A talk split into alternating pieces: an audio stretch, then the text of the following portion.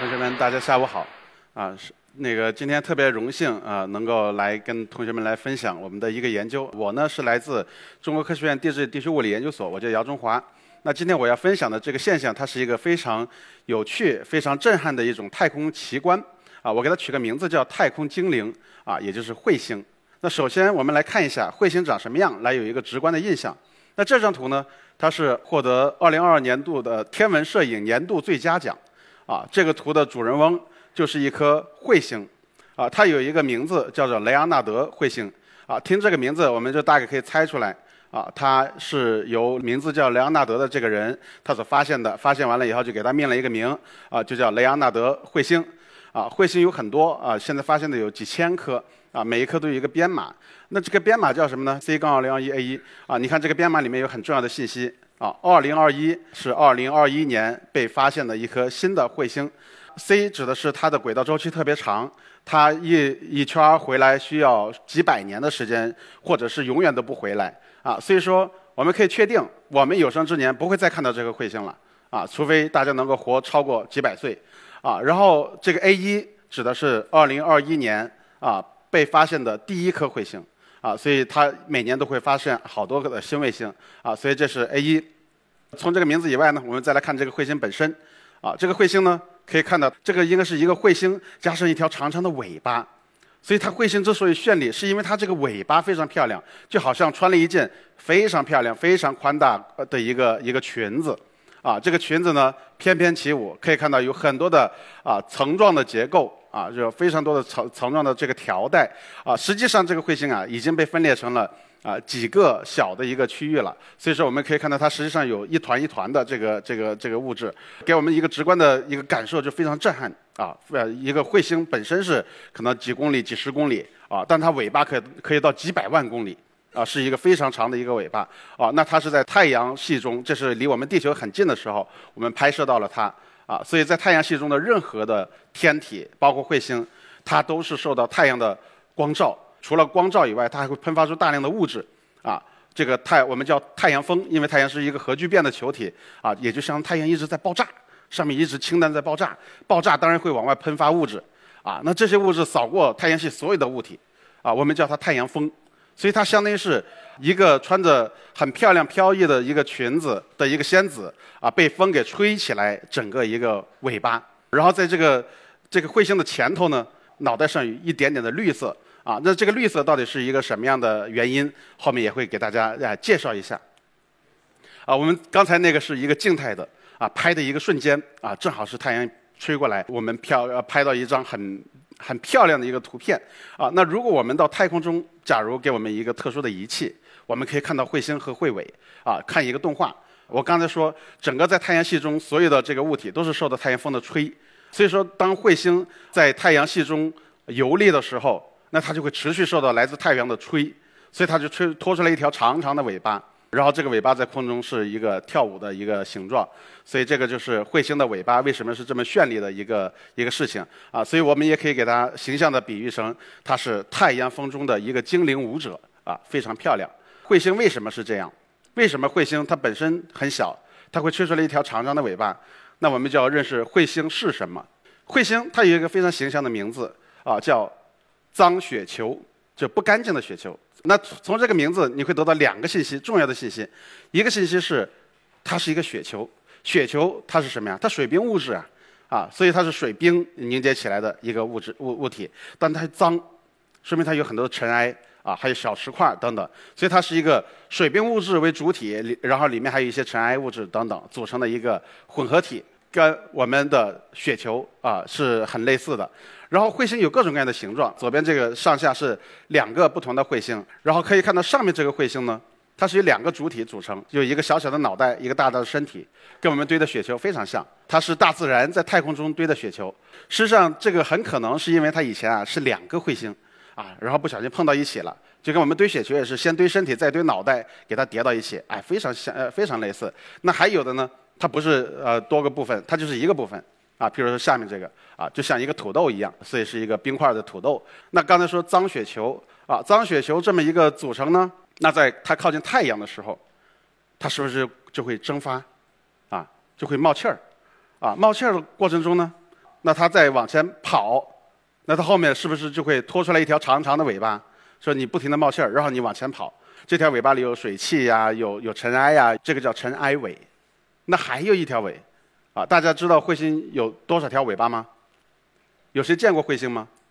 彗星是可以看得到的，啊，可以用裸眼就可以看到的一个天文现象，啊，而且每年都有，啊，你要借助一个望远镜就更容易看到，啊，实际上彗星啊，它是有多条尾巴的，除了这个尘埃尾巴，它还有一条尾巴叫离子尾巴，对应的就是尘埃尾巴是中性的，离子尾巴是带电的。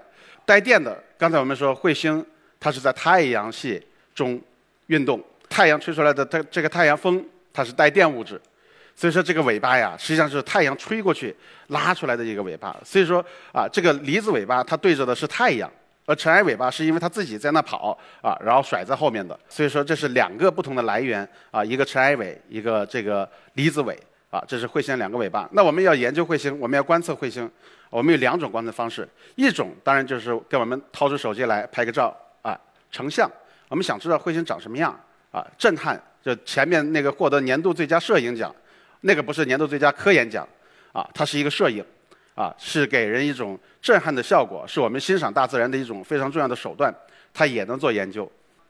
左边这个图，它是来自我国的一个商用卫星“仰望一号”。它所拍摄的这个彗星，它不是一次拍摄，它是每天拍很多次，然后最后给它叠在一起。可以看到，从十一月三十号到十二月六号，呃，连续的一个拍摄。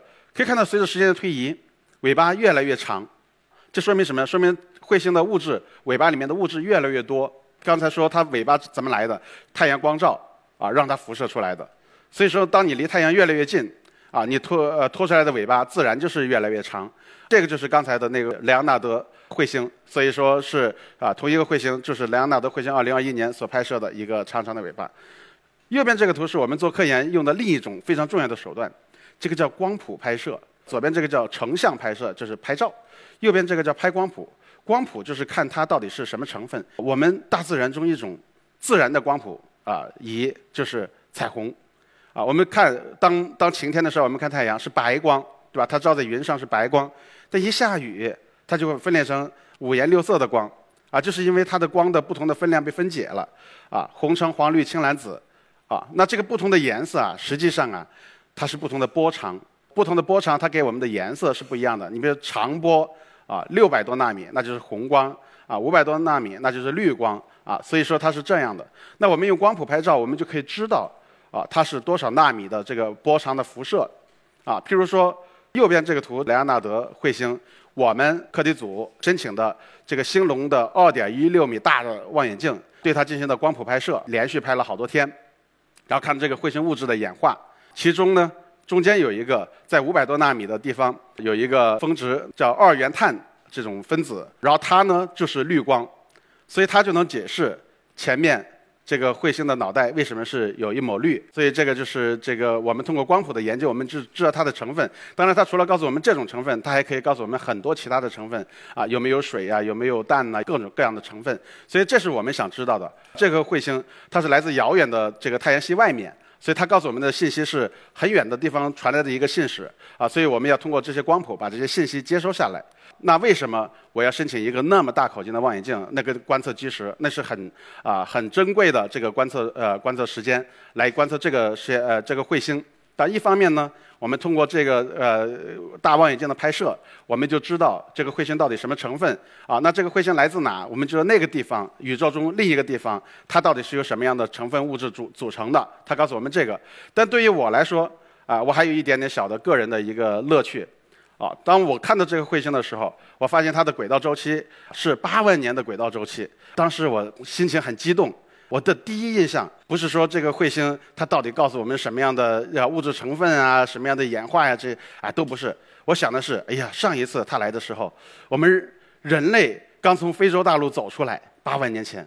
下一次它要再来，按照我们现在这个科技发展，我们搞不好都已经是人和人工智能结合体了。我们已经在太阳系游历了，所以这个彗星唯一的一次和我们这个物种这代人类呃接触啊，就只有这一次机会啊。那我一定要把它的信信号给捕捉下来啊，从而留下一个宝贵的一个呃啊这个知识的一个知识库啊。即使这个彗星将来走了，我们还是可以知道这个信息，可以进一步的分析研究这个信息。事实上，我们对彗星的这个啊观测呢啊研究呢，肯定不是今天才开始的。彗星呢，在中国古代，它还被称为一个不太好的名字——扫把星啊，一听它就不是一个特别善良可亲的一个名字，但它真的是长得很像，而且在古籍中。还有很多的记载，譬如说这个说七年，彗星先出东方见北方，五月见西方，将军敖死了。所以说彗星出来，这个将军死了。然后没过多久，彗星复见西方十六日，夏太后又死了。所以说你看这个彗星一出来，这个就没什么好事儿。所以这个是古代，当然这是一种现代科学，我们知道纯属是一个巧合，它只是一种天天文学的一个一个天体而已，一类天体，啊，但是在古代，大家因为对这个东西的认识不清楚，就会把各种啊没有关系的东西给它进行关联，从而产生一个恐惧的心理，啊，所以这个就是彗星，而这个彗星呢是鼎鼎有名的，这个是在《史记·秦始皇本纪》里面记载的，这个彗星是迄今为止。啊，数千颗彗星里面最有名的一颗彗星，它有一个响亮的名字——哈雷彗星。这个是文字记载啊，我们还有图的呃图画的记载。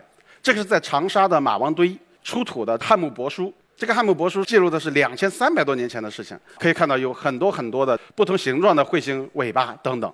所以说，这个是最早的最早的这个彗星的啊图片的一个记录。这是我们中国的一个世界最早的彗星图。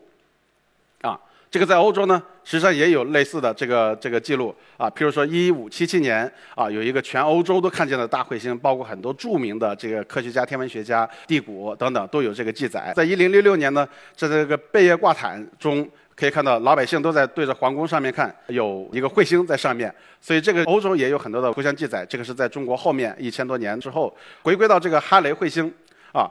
哈雷彗星是一个很标志性的事件。我们的这个《史记》里面两千三百多年前就记录了这个彗星，但为什么为什么啊这个彗星最后命名是哈雷呢？那一定是哈雷在认识这颗彗星有一个非常重要的一个啊一个一个一个呃进步啊，就它这个功绩非常大。在哈雷之前呢，我们是一个一个彗星，它是孤立的，我们不知道彗星是轨道啊周期性运动的。那哈雷它它是有一个历史时间的，在哈雷这个时候，牛顿力学已经建立了。这些天体的轨道运动各种东西已经理解得很啊比较成熟了，所以说呢，他就敏锐地发现到历史古籍中的三次记载，也就是一五三一年、一六零七年和一六八二年这三次，你看它是间隔性出现的，所以他就认为这个是一个周期性出现的彗星，并且再加上一个七十六年，就是一七五八年，它会再次出现，所以他做了这个预测啊，后来真的就找到了。啊，所以说真的就回来了。所以说为了纪念，就把这个定位为哈雷彗星。那哈雷彗星呢，这个也是有一个这个响亮的名字，叫做 E.P。哈雷彗星上一次回到地球的时候，在座的肯定没有看到过。一九八六年哈雷彗星这个这个到达的时候，这个当时所处的环境是世界啊，大家去翻历史就知道啊，是在一个激烈竞争的过程中。但是哈雷彗星的到来，让整个世界啊的竞争变成了和平的合作。啊，所以包括这个美国、欧洲、苏联、日本六个探测器同时的向哈雷彗星的不同的前面、中间、后面进行探测，把整个哈雷彗星周围的环境给它啊捕捉下来。这也是迄今为止这个深空探测中。很里程碑式的一个事件啊！到今天为止，你要实现这种联合探测机会都不多，但当时一九八六年就已经实现了啊！所以说，这个哈雷彗星一九八六年下一次回归，我们可以预见二零六一年啊！那我大概是做不动科研了啊！在座的各位同学可能正在这最重要的这个时间，可以好好关注一下。那前面是哈雷彗星，我们对哈雷彗星的一个认识啊，然后这个是啊，通过多多多颗卫星从周围啊前面、中间、后面。但是这个彗星上面到底长什么啊？彗星到底带给我们什么信息？我们要想知道真正最最最最关键的这个信息，我们还是靠它越近越好。啊，这个机会呢是在2014年的时候到来了。啊，Rosetta 飞船飞行了十年，最后终于是第一次人类。飞船降落在彗星表面了。那它降落在彗星表面，它干的事情当然就不是研究彗星的尾巴那到底长什么样了。它它就要知道彗星到底是什么啊？这个太阳系的建筑垃圾，行星形成之后留下的这些残留物，它到底带给我们什么样的信息啊，这个建筑垃圾就是代表了建筑的时候的建筑用材啊，它就知道太阳系是怎么演化形成的。彗星它因为它冷嘛，它里面没有反应嘛，所以它保存了太阳系最早的这个信息，它是我们称之为太阳系的时间胶囊。啊，这个 Rosetta 飞船到达这个彗星的时候呢，它就测到了里面有很多的氧气。我们知道氧气很活跃，对吧？它会跟其他的气体反应，但它离它表面很近的地方，它会持续的喷发氧气。这说明什么呀？说明彗彗星里面封存了很多的氧气。啊，这就是我们只有靠近它，我们才知道。啊，并且呢，更进一步，当它穿越彗星大气的时候，它看到彗星大气里面居然有极光。我不知道有没有人看到过地球上的极光。这个彗星大气里面也有极光，而地球的大气是太阳风吹到地球上，把大气轰出极光来。啊，彗星我们刚才说它也会蒸发出大气，太阳风吹过去也会打出极光来。所以这个是很有意思的一个事情，并且进一步的，因为彗星它，呃，蒸发完了以后会抛出很多的这些啊物质。啊，那这些物质抛出来以后呢，它就会在空间中到处扫，就是就刚才我们看到的那个长长的尾巴，那尾巴里面全是各种各样的带电物质、中性物质。啊，那它有没有可能就会扫到地球？啊，当它扫到地球以后，地球会有什么样的反应？啊，彗星到达地球的时候，它把地球的极光给点亮了，所以是彗星可以点亮地球的极光。当然，这是一个形象的比喻啊，但实际上它真的是可以把地球的极光给照亮的。啊，然后因为彗星它除了有这么绚丽的现象以外，啊，它实际上对于我们的地球的演化形成还有一个很重要的方面，就是彗星它是富含水的，而我们地球上的水怎么来的，迄今为止依然是一个谜。所以说，彗星的水，地球水来源于彗星，啊，是一个啊我们这个啊研究的一个非常重要的一个方面。地球的水有没有可能来源彗星？所以对彗星的水的含量、各种成分进行测定，跟地球来进行对比。啊，发现它们很多时候真的是非常相像，所以也是某种程度上一个支持的证据。所以这个是彗星的这个啊，彗星水对地球的一个影响。啊，那正因为彗星不但绚丽，而且对我们的理解啊，理解地球的演化、理解行星的演化、时间胶囊等等都是非常重要的。所以我们国家也是将来要对彗星进行探测。这是2021年的中国航天大会对这个的一个报道。我们国家将用十年的时间。来探测这颗彗星，叫主带彗星上面的三幺幺 P。所以说，十年以后，同学们啊，也许有一部分同学可能就要参与到这个这个任务当中去啊，来用今天可能从我们这个这个课堂里面学到的知识，来看看大家要怎么样发挥自己的聪明才智啊，来一个把我们的这个国家的探测任务，把它的科研成果最大化。为了配合国家的这个探测，那我自己呢，以及我的研究团队。也是在制定一系列的，我们要监测长时间对彗星进行监测，理解彗星。一方面呢，我们是继续呃这个申请一些比较大型的望远镜，比如兴隆的这个二点一六米大型望远镜来看彗星。另一方面，我们自己在新疆还建设了小的望远镜啊。那这个小的望远镜，因为它是我们专属的，我们可以想盯着它看多久看多久。我们想可以看它的一个随啊路径的一个整个演化啊，来更好的理解彗星的一个啊环境变化。我希望就是在我的报告这个结束之后啊，大家记住一个。彗星除了很绚丽，它还是太阳系的时间胶囊。它告诉我们太阳系的演化，啊，它可能是我们地球水的来源。它释放的物质会扰动整个的太阳系空间，包括我们的地球。好，以上就全全部报告内容，谢谢大家。